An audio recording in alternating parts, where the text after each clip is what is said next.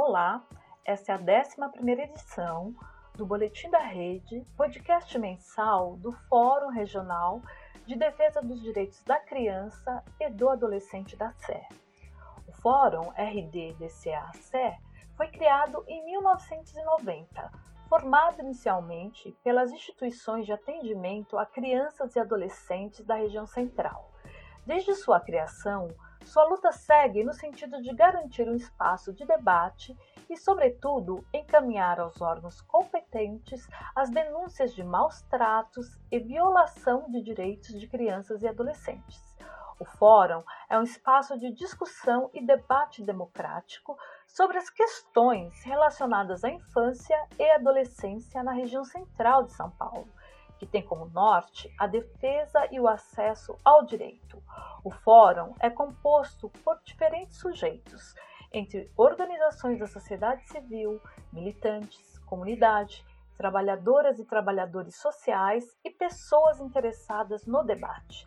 Seus principais objetivos são garantir a defesa integral dos direitos de crianças e adolescentes, denunciar e dar visibilidade a toda e qualquer forma de violação de direitos aos órgãos competentes, tornando o debate em ações práticas e concretas que efetive o acesso aos direitos.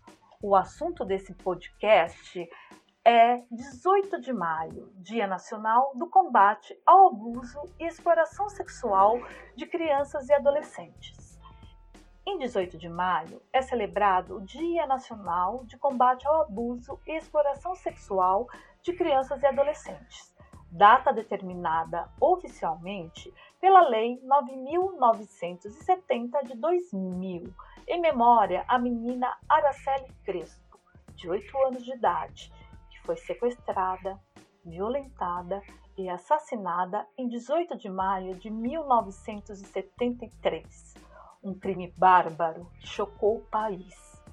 Portanto, o Comitê Nacional de Enfrentamento à Violência Sexual de Crianças e Adolescentes incentiva que em todo o Brasil sejam realizadas ações que visem alertar toda a sociedade sobre a necessidade da prevenção ao abuso e à violência sexual, que pode ocorrer por meio de familiares, pessoas de confiança ou de pessoas externas ao núcleo familiar. A proposta é sensibilizar e mobilizar a sociedade a participar da luta em defesa dos direitos de crianças e adolescentes. Existem modalidades de exploração sexual comercial de crianças e adolescentes. São elas: trocas sexuais, quando há a troca de atos sexuais por outros favores, como comida, roupas, celulares ou drogas. Tráfico para fins de exploração sexual. Crianças e adolescentes são aliciadas para a exploração sexual de forma disfarçada por agências de modelos e turismo, trabalho internacional, namoro, matrimônio e agências de adoção internacional. Exploração sexual não agenciada é a prática de atos sexuais mediante pagamento. Exploração sexual agenciada é a exploração mediada por uma ou mais pessoas, como cafetões, bordéis e serviços de acompanhamento. As crianças e os adolescentes pagam um percentual do que ganham em troca de proteção, comida, roupas e moradia, caracterizando uma relação de semi-escravidão. Pornografia é a exposição com fins comerciais de pessoas com as suas partes sexuais visíveis ou em atos sexuais em revistas, filmes, livros e internet. Pornografia envolvendo crianças e adolescentes é crime, tanto para quem a produz quanto para quem exibe esse tipo de conteúdo para uma criança ou para um adolescente. Para fortalecer o combate a este crime, no ano 2000, o Conselho Nacional dos Direitos da Criança e do Adolescente, CONANDA, aprovou o Plano Nacional de Enfrentamento da Violência Sexual contra Crianças e Adolescentes, o qual estabelece diretrizes para políticas, programas e serviços de enfrentamento à violência sexual. No entanto, de acordo com o um estudo do Fundo das Nações Unidas para a Infância, UNICEF, a pandemia do Covid-19 tem trazido novos desafios na proteção de crianças e adolescentes em nosso país. Realizada em parceria com o Instituto Sou da Paz e o Ministério Público do Estado de São Paulo, a pesquisa analisou dados quantitativos sobre ocorrências de estupro de vulneráveis, que são aqueles cometidos contra menores de 14 anos, pessoas com deficiência ou em condições de vulnerabilidade registradas pela Polícia Civil do Estado de São Paulo entre janeiro de 2016 e junho de 2020. De acordo com o estudo, as denúncias de estupro que vinham crescendo nos últimos anos tiveram uma redução significativa no primeiro semestre de 2020 de 15,7% em comparação ao mesmo período do ano anterior. No entanto, alertam as instituições, a redução dos registros de um crime que vitima, sobretudo, crianças e adolescentes e que ocorre majoritariamente em ambiente doméstico, evidencia a dificuldade de denunciar esses crimes no contexto de isolamento social e não a sua efetiva diminuição. O estudo também chama atenção para a necessidade de que os atores do sistema de justiça e de segurança pública estejam capacitados a lidar com um atendimento humanizado à vítima para que ela não seja revitimizada pelo sistema. Nem sempre as crianças e adolescentes falam sobre estarem sendo vítimas de abuso ou exploração sexual. É necessário um olhar sensível que detecte alguns dos sinais de abuso sexual. Mudança de comportamento. Costumam ocorrer de maneira repentina e brusca. Pode ser em relação a uma pessoa, o possível abusador ou a respeito de uma atividade. Promissidade excessiva Apesar da criança poder demonstrar rejeição em relação ao abusador, uma proximidade excessiva também pode ser um sinal. Regressão. A criança volta a apresentar comportamentos como, por exemplo, fazer xixi na cama ou voltar a chupar o dedo. Segredos. Para impedir o silêncio da vítima, o abusador pode fazer ameaças. O ideal é a criança deve entender que não deve esconder segredo dos pais. Alteração repentina de hábitos. Pode ser desde uma falta de concentração ou uma recusa a participar de atividades, até mudanças na alimentação e no modo de se vestir. Questões de sexualidade, um desenho, uma brincadeira ou o uso de palavras diferentes das aprendidas em casas para se referir às partes íntimas são motivos para atenção marcas físicas, sinais óbvios de violência sexual que, inclusive, podem ser usados como provas à justiça como doença sexualmente transmissível. Saiba onde procurar ajuda. Disque 100. Ligações gratuitas de fixo ou celular, de qualquer parte do Brasil. Pode ser anônima. Aplicativo Proteja Brasil.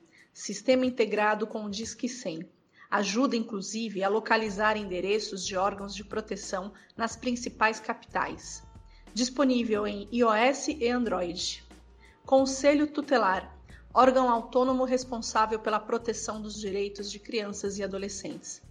A notificação pode ser feita por telefone ou presencialmente.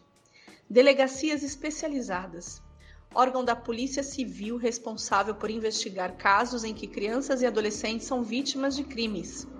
Ministérios Públicos Estaduais e Ministério Público do Trabalho, responsáveis pela fiscalização do cumprimento da lei, os promotores de justiça e os procuradores do trabalho têm sido engajados na proteção da criança e do adolescente. Defensoria Pública, núcleos de defesa dos direitos da criança e do adolescente. Serviços públicos, comunidades de saúde, CREAS, CRAS e escolas o papel da escola no combate ao abuso sexual de crianças e adolescentes. A escola é um espaço privilegiado para a construção de relações sociais pautadas nos direitos humanos. Portanto, ela deve assumir sua responsabilidade em prevenir e combater as diversas formas de manifestação de violências cometidas contra crianças e adolescentes, das quais destacamos o abuso e a exploração sexual que afetam seu contexto sociofamiliar e deixam profundas marcas físicas e psicológicas. A escola, dentro de uma perspectiva democrática e plural, de acordo com Freire em 2006, tem como compromissos dar a voz, o espaço e o acesso à informação para que educandos criem condições para a elaboração de um posicionamento crítico, sobretudo aos que são considerados como pertencentes a grupos silenciados. Por essas razões, discutir a problemática do abuso e da exploração sexual no espaço escolar com as vítimas em potencial, ou seja, criança e o adolescente, reforça a premissa de que a instituição de ensino é considerada um espaço importante para subsidiar uma leitura crítica desses sujeitos acerca da ocorrência desse fenômeno. Os estudos têm demonstrado que quando uma criança sofre esse tipo de violência, ela de alguma maneira conta o que aconteceu. Nem sempre isso é feito através de palavras. O caráter preventivo é o principal eixo condutor da inserção da escola nesse contexto. E a equipe escolar deve estar atenta a isso, em especial os educadores e as educadoras que conseguem desenvolver uma relação de confiança e capacitados para lidar com essas questões, livres de preconceitos e valores morais. A escola é uma importante referência para as crianças e adolescentes. Neste contexto de pandemia Covid-19, ainda que distantes fisicamente, é importante que os professores sigam, dentro do possível, em contato e dediquem atenção especial aos estudantes já identificados em situação de maior vulnerabilidade. Assim encerramos a 11ª edição do Boletim da Rede, podcast mensal do Fórum Regional TDCA-CE. Estamos nos agregadores de podcast através do anchor.fm barra FRDD-CASE.